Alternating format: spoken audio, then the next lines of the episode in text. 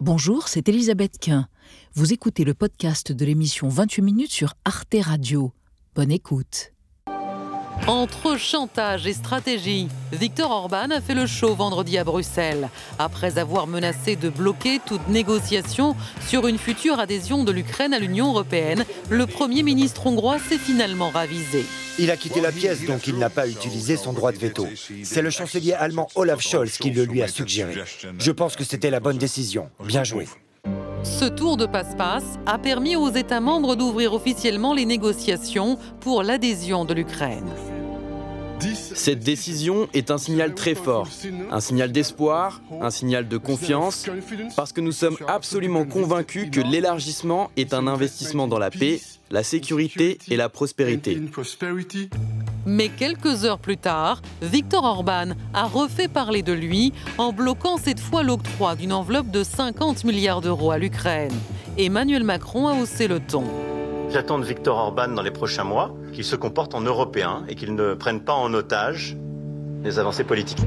Pour l'Ukraine, c'est un revers, d'autant que Volodymyr Zelensky attend en vain une nouvelle aide militaire américaine pour financer la guerre contre la Russie. Sur le front, les armes manquent, le doute s'installe, tandis que Vladimir Poutine, lui, affiche sa confiance en sa prochaine victoire.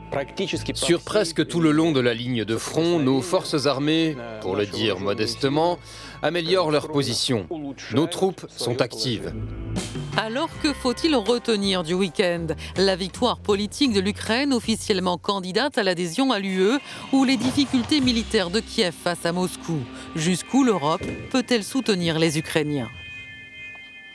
Nos trois invités sont Georgina Wright, bonsoir madame, directrice adjointe des études internationales à l'Institut Montaigne. Vous restez confiante dans le fait qu'une solution sera trouvée en janvier pour une nouvelle aide militaire à l'Ukraine avec ou sans Victor Orban, ajoutez-vous. Selon vous, les États membres de l'Union européenne donc, peuvent trouver une combinaison qui n'inclura pas la Hongrie. À côté de vous, Frédéric Ancel, docteur en géopolitique, maître de conférence à Sciences Po Paris. Votre ouvrage, Frédéric Ancel, Les voies de la puissance, penser la géopolitique du 21e siècle chez Odile Jacob, a eu le prix, a reçu le prix de l'Académie de sciences morales et politiques. Selon vous, une possible adhésion de l'Ukraine à l'Union européenne est une victoire politique immense pour Kiev? Il en était hors de question c'est vrai, avant la guerre, et vous ne croyez pas au veto hongrois, à chaque fois que Orban menace de bloquer, il finit par s'abstenir.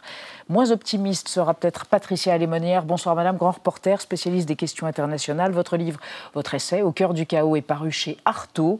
Selon vous, Volodymyr Zelensky rentre à Kiev avec un espoir d'adhésion à l'Union européenne, mais il rentre avec un porte-monnaie à moitié vide, sans les aides financières et militaires promises. Et c'est une petite victoire pour Vladimir Poutine. Et on démarre ce débat avec la phrase du jour. La déclaration du jour, c'est celle de Volodymyr Zelensky. C'est une victoire pour l'Ukraine, une victoire pour toute l'Europe une victoire qui motive, inspire et rend plus fort, écrit-il sur X, ex-Twitter. Des mots du président ukrainien donc pour célébrer l'ouverture officielle de l'adhésion de l'Ukraine à l'Union européenne. Frédéric Ancel, c'est une victoire politique incontestable pour Zelensky Non seulement c'est une victoire politique incontestable, lui qui avait euh, annoncé au président américain il y a presque deux ans de cela, au début de l'invasion euh, russe, qu'il n'avait pas besoin de taxi, mais de chars. Donc là, on a quand même quelqu'un qui manifestement euh, a assumé, assume très bien des, habits qu'ici on appellerait de, de, gauliens.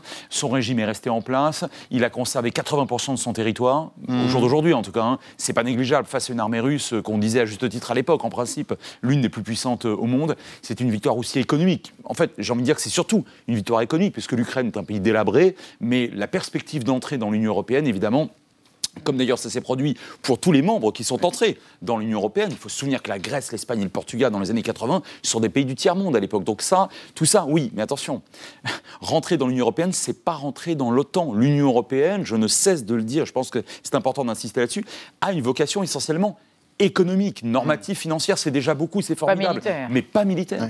Patricia en même temps, l'Ukraine va entrer euh, dans l'Union européenne, mais quelle Ukraine? Est-ce que c'est celle amputée des territoires annexés par les Russes, ce qui ne serait pas la même chose tout de même? Effectivement, c'est pas la même chose, mais d'abord, l'Ukraine va rentrer, mais quand? Hein, se pose la question du camp parce que non, seulement il faut effectivement que euh, le traité enfin, les, États membres de l'Europe acceptent l'Ukraine, ça, ça va être sujet de négociation. Et puis en plus, après, il faut effectivement. Pour remplir des critères. il faut remplir les critères, donc c'est un long processus, mmh. dix ans pour, pour tous les autres pays euh, qui nous ont rejoints progressivement. Mais une fois qu'on a rempli ces, ces, ces, critères, il y a en plus un autre processus, les États valident en réunion au sein de l'Union européenne. Et après, et après les parlements valident de chaque État. Ah Donc les parlements, imaginez-vous, Orban a beaucoup de temps euh, devant lui euh, pour bloquer encore euh, ces négociations si besoin. Donc je suis hmm. effectivement moins optimiste et je crois que Vladimir Poutine, qui vient aussi de se satisfaire des élections en Serbie, en Serbie si je ne me trompe pas, encore quelqu'un qui est dans son entourage en tout cas, eh bien Vladimir Poutine ne peut que se pas se réjouir, mais en tout cas, il s'est monté très satisfait. Oui, et Georgina White, comment on peut être sûr qu'il n'y aura pas de retour en arrière sur cette euh, démarche d'adhésion? De l'Ukraine On ne peut jamais être sûr. Euh, c'est un peu la, constante de l'Union européenne. Ça va mettre du temps, ça c'est absolument clair. Il y a un nombre de critères euh, absolument euh, énorme. Ah L'Ukraine doit remplir des, mhm. critères économiques. Il faut que son marché soit capable de s'aligner sur le marché unique et puisse l'intégrer facilement. Contre la corruption, des critères autour de la corruption. Exactement, garantir l'indépendance de, la justice, contrer la, la, corruption. Enfin, il y a un tas de choses. Mais l'Ukraine se bat, se bat militairement sur, sur le champ de bataille, mais se bat aussi pour mettre en place ces, critères et, pour pouvoir rejoindre le plus vite possible. Alors, il y a la question est-ce qu'un pays en guerre peut rejoindre l'Union européenne? On n'a pas encore la réponse, mais ce serait, ce serait, dit très difficile. Mmh. Et puis, il faut absolument que l'UE soit aussi prête à absorber l'Ukraine. Et là, quand on, quand on va à Bruxelles, les gens, ils, pensent à une Union européenne à 36, c'est-à-dire avec la Moldavie, la Géorgie mmh. et les pays des Balkans occidentaux. Ah oui. et il faut s'assurer que l'Union européenne puisse continuer à fonctionner, qu'on puisse... C'est déjà très difficile de prendre des décisions à 27. En prendre à 36, ça risque d'être encore plus difficile. C'est pour ça que le président français s'est permis de dire qu'il n'y aurait pas forcément... Il faudrait revoir les règles Mm. de fonctionnement à l'intérieur de l'Europe parce que ça deviendrait ingérable à 36. Et puis faut-il faut aussi encore que Viktor Orban eh ben, euh, ne s'oppose pas, parce que pour l'instant il ne s'est pas opposé à ce début de processus d'adhésion, mais il, n'a pas, il a dit que c'était un oui provisoire. Écoutez le Premier ministre hongrois. Tekintettel arra, hogy a végső szót Ukrajna tagságáról azt a nemzeti parlamenteknek kell kimondani, 27 parlamentnek, köztük a magyarnak is. Ez egy hosszú-hosszú folyamat, és mint hogy ők is megszámolták, én is körülbelül 75 olyan alkalom van, amikor a magyar kormány ezt a folyamatot megállíthatja. Victor Orban, Frédéric Ancel, qui ne veut pas se détacher de la Russie. À quoi joue-t-il exactement? Peut-il vraiment bloquer le processus à lui tout seul? Alors, à lui tout seul, alors, en principe, oui, puisque euh, pour des initiatives lourdes, mm. euh, l'Union européenne doit évidemment euh, prendre ses décisions à l'unanimité, non pas mm. seulement à la majorité qualifiée. Sauf que quand on lui rappelle qu'il pèse plus ou moins 2% des, du PIB européen, bah, il, finit, il finit par se calmer. Alors, soit parce qu'on établit des mesures de rétorsion mm. lorsqu'il s'agit, par exemple, du respect des droits de l'homme à l'intérieur, soit on lui propose quelque chose un petit peu supérieur, bah, par exemple des subventions et des prêts bonifiés, par exemple. Bon, mm. là, là, en général, ça le calme, et puis finalement, bah, il a piscine au moment de voter. Bon, on, l'a vu il y, a encore, euh, il y a encore quelques jours. Euh, mais attention, il est sorti, il est dans le couloir, il, est sorti. Mais le temps joue en faveur et en défaveur de tout le monde. C'est-à-dire que M. Orban, dans 10 ans, euh, il sera plus forcément là. Je veux dire, non seulement lui, mm. mais, mais, sa color, mais sa tendance politique. Et c'est vrai aussi pour, pour, beaucoup d'autres pays. Alors moi, ce que je crains quand même, effectivement, c'est une montée globale, on en parle depuis quelques années, de, des populismes qui ne sont pas très très favorables, c'est le moins qu'on puisse dire, à l'élargissement de, de, l'Union européenne. Patricia Manière, sur justement sur cette montée du populisme, quelle incidence ça peut avoir sur la construction ben, avec l'Ukraine? les, populistes sont dans, le, dans la sphère, j'ai envie de dire, presque russe. Hein.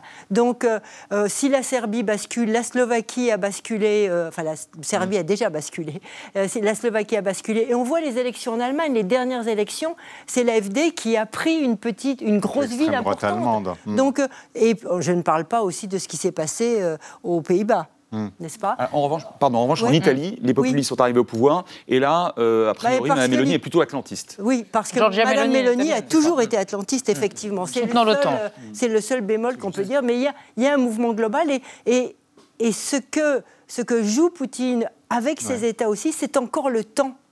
Il se dit, oui, l'Europe, ça va prendre un certain temps et je vais jouer là-dessus. Et ce qui l'a le plus intéressé dans la dernière négociation, vous me direz hmm. si vous êtes d'accord, c'est l'argent Alors l'argent, il est pour 2024 et après, mais l'argent ne vient pas. On va, on va, en parler dans un instant. Et on peut rappeler à propos de Vladimir Poutine qu'ayant modifié la mm. Constitution, il peut être au pouvoir jusqu'en 2037, je crois. Alors on va, on va regarder une archive parce qu'on se demande euh, peut-être que d'ici quelques années, il y aura des regrets quant à cet élargissement, comme il y en a peut-être eu après l'élargissement de 2004, où d'ailleurs la Hongrie a été incluse dans l'Union européenne. Regardez, notre archive date de précisément 2004. 25 drapeaux hissés au plus haut dans le ciel irlandais, l'image restera le symbole de ce 1er mai au son de l'hymne à la joie, l'hymne européen.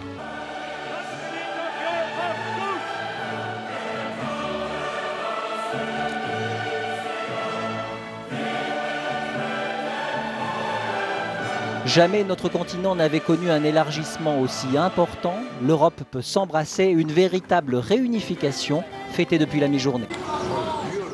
Georgina White, à l'époque, célébration. Aujourd'hui, interrogation. Est-on allé trop vite?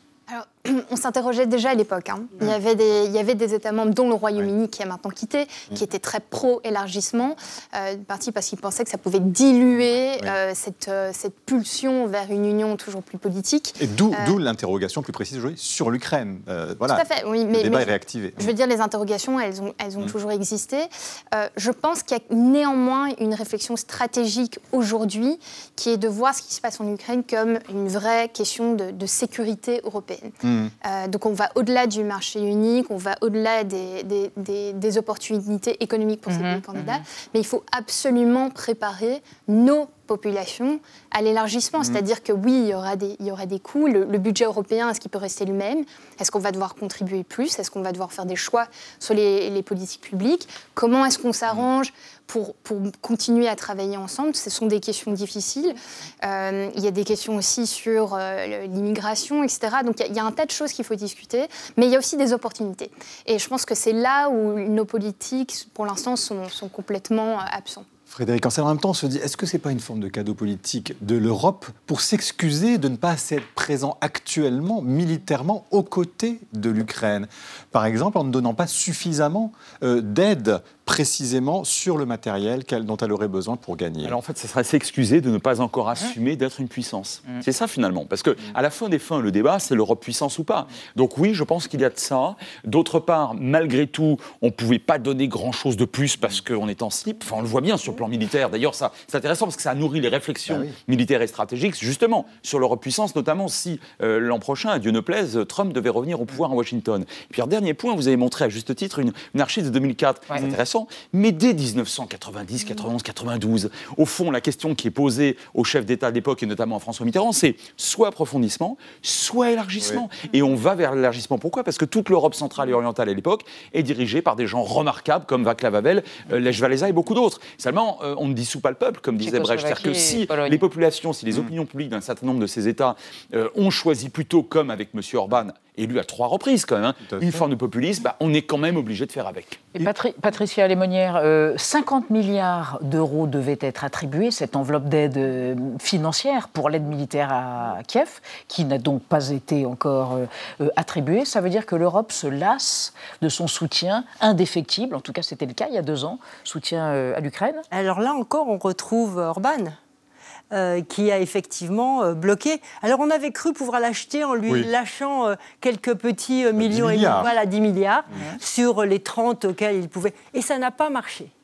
Euh, cette fois-ci, ça n'a pas marché. Il n'a pas répondu. Euh, on a aussi donné. Euh, les Ukrainiens ont accepté de passer une loi sur les minorités pour essayer d'amadouer tout le monde. Ça n'a pas marché. Donc là, on, le voit effectivement par rapport à ces 50 milliards. Alors 50 milliards, c'est une partie mhm. pour la reconstruction, payer les fonctionnaires, et une partie pour les armements. Mais je suis entièrement d'accord avec ce qui vient d'être dit. L'Europe n'est absolument pas en économie de guerre. C'est-à-dire que nous sommes toujours dans un doux rêve que le parapluie américain va fonctionner une partie des États qui sont de l'Allemagne jusqu'à la Pologne, en passant par bien mmh. d'autres, les États baltes, pensent que finalement l'Amérique sera toujours là. Eh bien non, si Trump passe, l'Amérique mmh. ne sera pas là. Nous ne nous sommes donc pas mis en position d'être seuls C'est-à-dire que les fameux obus dont ont besoin les Ukrainiens, eh bien, on les a Un pas. million de- On- Les on munitions on les non a plus. pas. Les munitions, on les a plus. pas. Donc là, il y a une, une vraie difficulté de l'Europe. Et je pense que le, le plus grave problème, et vous l'avez très bien souligné, le plus grave problème, c'est que l'Europe ne s'est pas mise en, en situation donc, de guerre, mais ne s'est surtout pas mise en situation de réflexion stratégique. Euh, il y a part la France qui fait de temps en temps des grandes leçons au monde entier en disant qu'il faut effectivement gagner notre, notre indépendance stratégique. Les autres, ils ne sont pas dans la réflexion. Et l'Europe, en tant que telle, n'est pas dans cette réflexion-là. Alors, on va continuer euh, cette analyse, mais on va faire un point beaucoup plus précis sur la baisse considérable des aides militaires à l'Ukraine depuis l'été Oui, elle- 2023. Elles se tarissent, elles ont même atteint leur niveau le plus bas depuis le début du conflit selon le Kiel Institute for the World Economy. Et dans ce rapport, on apprend qu'entre août et octobre 2023 notamment, le montant annoncé des aides, qu'elles soient financières, militaires ou humanitaires, a chuté de près de 90% par rapport à l'année dernière. Et sur le plan militaire, on se rend compte que les pays donateurs ont diminué. On se souvient notamment de la Pologne qui avait annoncé au mois de septembre la fin des livraisons d'armes à l'Ukraine pour se concentrer sur la modernisation de son armée. Et parmi ceux qui continuent à aider militairement l'Uk- l'Ukraine, il y a bien sûr les États-Unis, mais jusqu'à quand? Leur dernière aide validée de 425 millions de dollars remonte au mois dernier. Elle comprend des munitions, des, des armes anti-chars et des roquettes à guidage laser. Mais pour les prochaines enveloppes, aucune certitude. Les républicains bloquent depuis plusieurs semaines déjà une aide de 61 milliards d'euros et la Maison-Blanche a même annoncé être à court d'argent. Et au niveau de l'Union européenne, vous l'avez dit euh, juste avant, ça coince aussi. Les 27 avaient promis de livrer 1 million euh, de munitions à l'Ukraine avant le printemps. L'Allemagne a été obligée de reconnaître que ce serait difficile. Pour l'instant, seules 300 000 munitions ont été livrées et les stocks des pays sont déjà épuisés. Georgina White, la baisse de cette aide militaire, est-ce que ça veut dire que c'est la, la- marque de la défaite euh, pour l'Ukraine? Je pense que c'est un peu prématuré pour dire ça, mais ça montre effectivement, ça souligne les difficultés euh, qu'ont les Alliés de soutenir l'Ukraine euh, comme elle le souhaite. Euh, je pense que vous avez parlé des, des républicains qui bloquent euh, cette aide financière au sein du Au Congrès. Il suffit d'aller à Washington pour parler aux démocrates et eux aussi hein, sont assez frustrés. Ils regardent l'Europe et ils disent mais vous, ne savez- vous êtes incapables de faire quoi que ce soit sans nous. Il faut que nous on avance de l'argent pour que vous puissiez en mettre sur la table. Il y a une certaine frustration et pour les Américains, la majorité des Américains, cette guerre c'est une guerre régionale européenne. Loin, Ce n'est pas eux. la même chose que la Chine ou même ce qui, ce qui se passe au Moyen-Orient. Donc il faut que, ça les Européens. alimente l'économie de guerre des États-Unis. Oui, mais, mais, mais Et ça leur est profitable en quelque sorte. oui, mais pour le, la personne, euh, de tout, enfin, pour tous les jours, c'est- il ne le voit pas du tout comme ça. Donc il y a- il y, a des vrais enjeux. Il faut que les Européens en fassent plus. On a des difficultés à le faire. Néanmoins, on voit que l'Allemagne, par exemple, il y a- a- donne de plus en plus. Il y a dix ans, ça aurait été complètement impensable. Donc je pense qu'il il faut aussi voir là où il y a eu euh, des, des progrès, mais il faut continuer à miser là-dessus. Et je suis tout à fait d'accord. La France souffre parfois d'une réputation de on dit ce qu'il faut faire, euh, mais nous, enfin, les, les autres pays disent mais vous, vous ne donnez pas tout ce que vous pourriez donner, etc. Donc il y a, Oui, il y mais a un vrai il y a un rapport parlementaire qui est sorti récemment en disant que la France avait donné 3,2 milliards d'euros et notamment il appuyait sur le fait que c'était énormément de formation euh, aux Ukrainiens. Critique, critique, mais, euh, mais il faut aussi donner des munitions et, et- et de l'aide financière. Et puis je pense qu'on peut parler de 2024, mais cette guerre, on ne sait pas quand elle va s'arrêter et il faut aussi penser à 2025. À l'après. Euh, Patricia Lémonière, Vladimir Poutine, lors d'une conférence de presse, a paru plus qu'autosatisfait, très confiant dans la suite de la guerre et dans le fait qu'il vaincrait, et puis euh, a évoqué une économie résiliente avec des perspectives de croissance qui, malgré les sanctions économiques, laissent imaginer que la Russie va s'en sortir fort bien. Et mieux que l'Ukraine. C'est-à-dire qu'on avait rêvé un peu que la Russie allait euh, payer, euh, j'ai envie de dire cash, euh, nos, sanctions. Et en fait, la Russie s'est appuyée sur tout un système de détournement de sanctions qui fonctionne remarquablement bien, avec l'aval de la Chine, mais qui passe par tous les pays effectivement du Caucase, par l'Inde, etc. Nous, le, le pétrole est raffiné en Inde, que, pétrole que nous rachetons. Enfin, je vous, passe, je vous passe le détail. Et, et ce qui est parfois le plus choquant, c'est que euh, certains de nos obus, nos industriels, parfois les préfèrent pratiquement les vendre aux Émiratis ou en Arabie Saoudite au lieu de. Enfin, vous voyez, il y a, il y a vraiment il y a une vraie réflexion à se faire sur. euh, euh, voilà. Alors, pendant ce temps-là, quand Vladimir Poutine voit que nous vendons des obus aux Émiratis et que nous ne livrons pas à l'Ukraine, qu'est-ce qu'il fait? Il se frotte les mains. Ouais. Il, il est, ça, ça va dans son sens. Donc, l'économie est résiliente. Et puis, quand vous êtes un dictateur, c'est assez facile, ou un pouvoir fort, c'est assez facile de faire taire la contestation. Un, par euh, effectivement une massification de l'information que dans un sens. 20 000 interpellations. Voilà. Et deuxièmement, les interpellations et puis l'envoi en colonie de vacances où vous êtes, euh, bah, vous ne ressortez pas tout de suite. Tout quoi. Frédéric Ancel, en même temps, euh, c'est vrai qu'on a l'impression qu'avec cette confiance de, de, de Vladimir Poutine, ça se ressent même en France. Quand Emmanuel Macron dit il y a quelques jours, j'ai toujours le même numéro de téléphone, le même numéro de portable, Vladimir Poutine peut m'appeler quand il veut pour me proposer une, une alternative de paix. Surprenant tout de même. C'est à moitié surprenant. Ce qui n'est pas surprenant, c'est qu'à la fin des fins de cette crise, il y aura, qu'on le veuille ou pas, un cessez-le-feu. D'une façon ou d'une autre, il y aura un game over. Et là, bah, on fera le bilan de, euh, voilà, de, de la, de, de la conquête russe, pour l'instant, Territoriale. 40% de territoire voilà, ukrainien, des- un bilan économique, politique, etc. Mais il y a bien un moment où il faudra discuter. C'est très désagréable à dire. hein. Mais, et, et à ce moment-là, il vaut mieux, tant qu'à faire, que ce soit éventuellement le président français ou en tout cas un président ou un chef d'État européen, plutôt que seulement, exclusivement, un président américain. Pardon, Surtout si on, misait aussi à un moment donné sur une victoire de l'Ukraine, tout simplement. Là, aujourd'hui, on se dit qu'il peut y avoir compromis. Alors, Alors, on a, on a- Eh oui, mais alors ça rejoint ce que, vous, euh, ce que vous disiez tout à l'heure. C'est-à-dire qu'on est allé depuis le début de la guerre au secours des victoires ukrainiennes. Tout à l'heure, vous avez évoqué août et euh, de, de août à, à novembre Ouais, ouais. avec une chute. Oui, Chute de l'aide. C'est le moment de l'échec de, De la, la contre-offensive contre-offensive. ukrainienne. Hmm, Patricia. Lémonière. Oui, euh, ce qui est important, c'est qu'on voit qu'il y a une autre analyse qui est en train de se faire à Washington, et j'aimerais bien que vous, vous appuyiez mon discours dans un sens ou dans un autre. On a l'impression que les Américains demandent aujourd'hui aux Ukrainiens, allez, c'est fini les contre-offensives, on n'aura pas les moyens de vous apporter ce qu'il faut sur un plan militaire, donc mettez-vous, faites de la défensive. Et donc, construisez des barrages pour empêcher les Russes d'avancer. Si c'est ça la perspective, ça veut dire quoi? Qu'on va geler le front comme il des en années 94 Et donc, on va, tous ces morts pour rien pratiquement.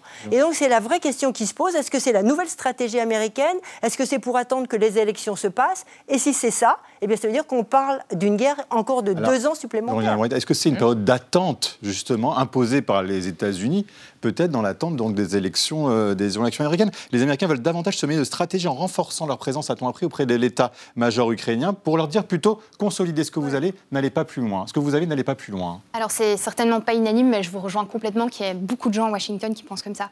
En fait, il y a deux moments très importants en 2024 pour les Américains. Leur élection en novembre et le sommet de, Washington- de l'OTAN à Washington en juin. Pour Biden, arriver à se, se- organiser ce sommet et ne pas avoir de percée sur la guerre en Ukraine, ça pourrait lui coûter un Son petit élection peu dans, les- dans son Un élection. peu. Il faut qu'on puisse bouger, il faut qu'on montre qu'il y ait du, du mouvement euh, et qu'il y ait une percée euh, d'une façon ou d'une autre. Et je suis tout à fait d'accord, il faut qu'on puisse parler euh, d'un- cessez-le-feu. Euh, la question est de savoir qui est autour de la table. Les Ukrainiens ont été très clairs, c'est entre nous et les Russes, avec éventuellement Washington à côté.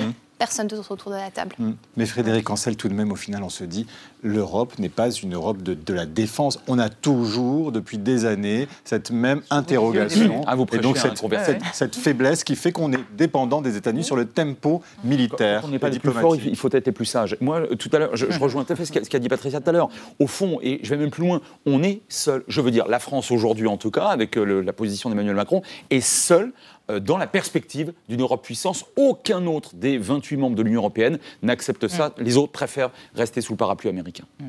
Eh bien, merci à tous les trois d'avoir exploré avec nous la question du jour autour de cette situation très ambivalente dans laquelle se trouve l'Ukraine, à la fois une victoire politique par rapport à l'Union européenne et hantée par une sorte de glaciation, voire d'échec de sa contre-offensive militaire. Retrouvez le podcast de 28 minutes sur toutes les plateformes de podcast et sur arteradio.com. Et pour soutenir l'émission, abonnez-vous, commentez, critiquez, mettez des étoiles et partagez le podcast avec vos proches.